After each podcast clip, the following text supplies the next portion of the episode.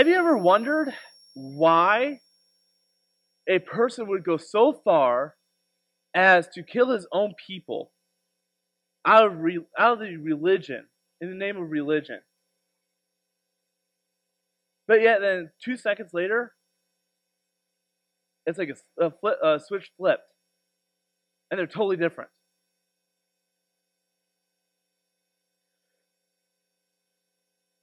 But not just change their life, but change the whole world as we know it.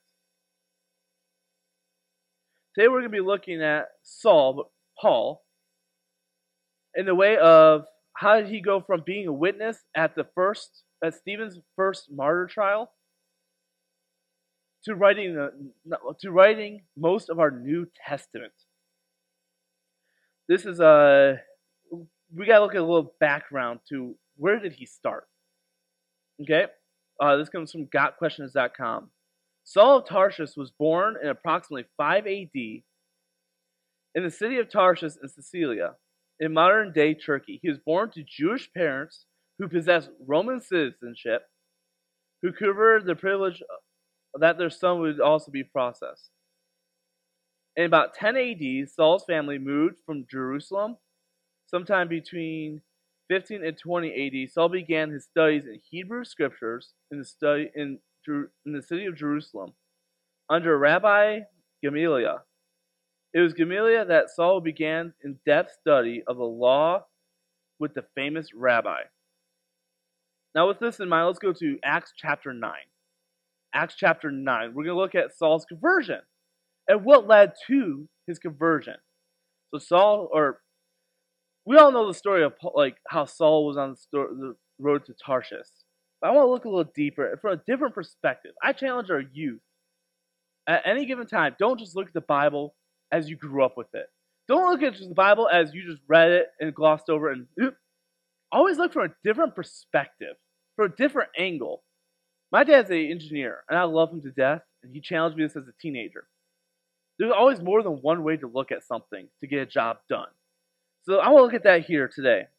And Saul, uh, we're going to start, we're going to be reading most of it, but we're going to break up in chunks. So Acts chapter 9, verses 1 and 2.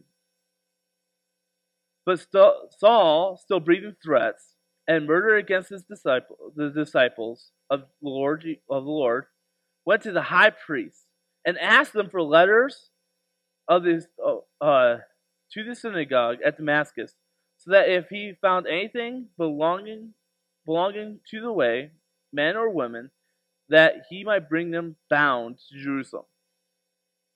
Saul's heart was so confused by religion, so darkened by religion, that he would go as far to kill the Jewish people who had converted Christianity, Christianity, Christianity, Christian, in order that we can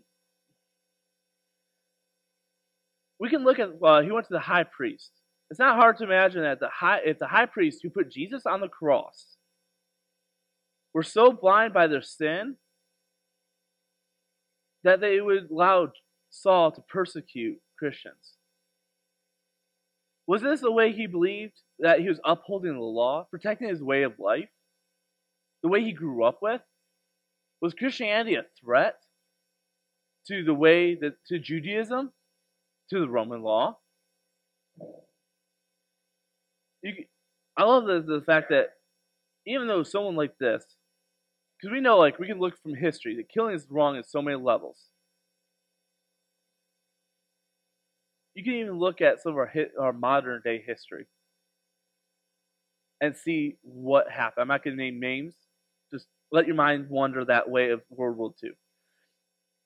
We can look at now. Let's look at Acts nine, uh, three through nine. Now, as he went on his way, he approached Damascus, and suddenly a light from heaven shone around him. And falling to the ground, he heard a voice saying to him, Saul, Saul, why you persecute me? I love this that God would reach down to somebody so blinded by religion, so blinded by sin, that he would allow, that God would reach down to someone so, in our words, be wicked and touch him. reach out to him and say, Saul, Saul, call him by name. If that was me on the road to Damascus, that'd been a wake up call. That would have been a really quick wake up call for me. But not that God would. It is so amazing that God would, an amazing God would love and extend grace to somebody who hurt God's heart so much as unimaginable that He would go as far to even cause this man go blind, just to reveal Saul His glory. Just remember this: Jesus' love is so boundless that if it were up, see, if it were up to us, Saul would not be worthy of God's grace, God's love. Let us think in. If it were up to me and you, would, would we say, would we reach out to Saul? Would we reach out to this person who persecuted his own family, the Jewish bloodline, just for saying, I believe in Christ? I believe that Jesus came and died on a cross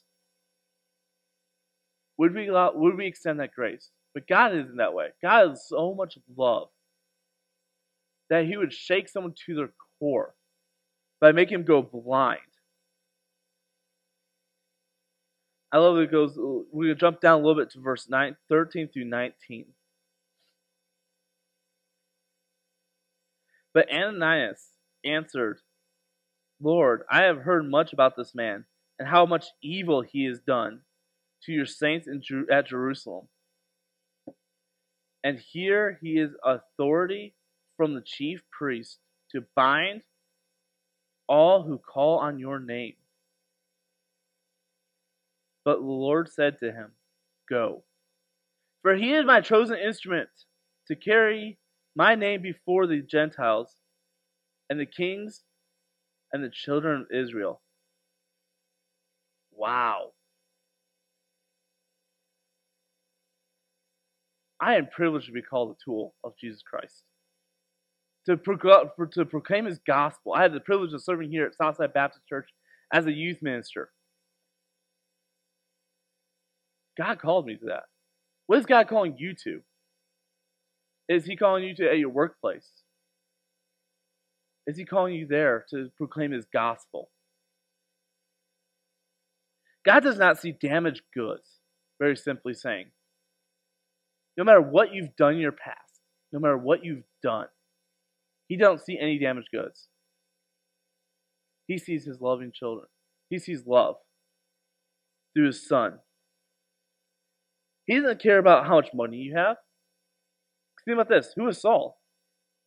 Saul was a, a well educated man, probably well off.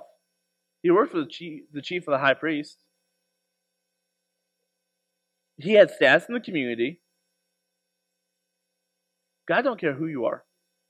You could be living underneath the bridge and he can call you. You could be trapped in sin and he can call you. I find that a very comforting feeling that no matter what you've done in your life, he, his love will call. Because think of this: what what did God do to flip Paul into Saul? Or Saul into Paul. To the man that wrote most of the New Testament, including Galatians, Ephesians, and my favorite book, as our youth so lovingly know, Philippians, that he would challenge you to run a race beyond. Going from a man who God had to make him blind.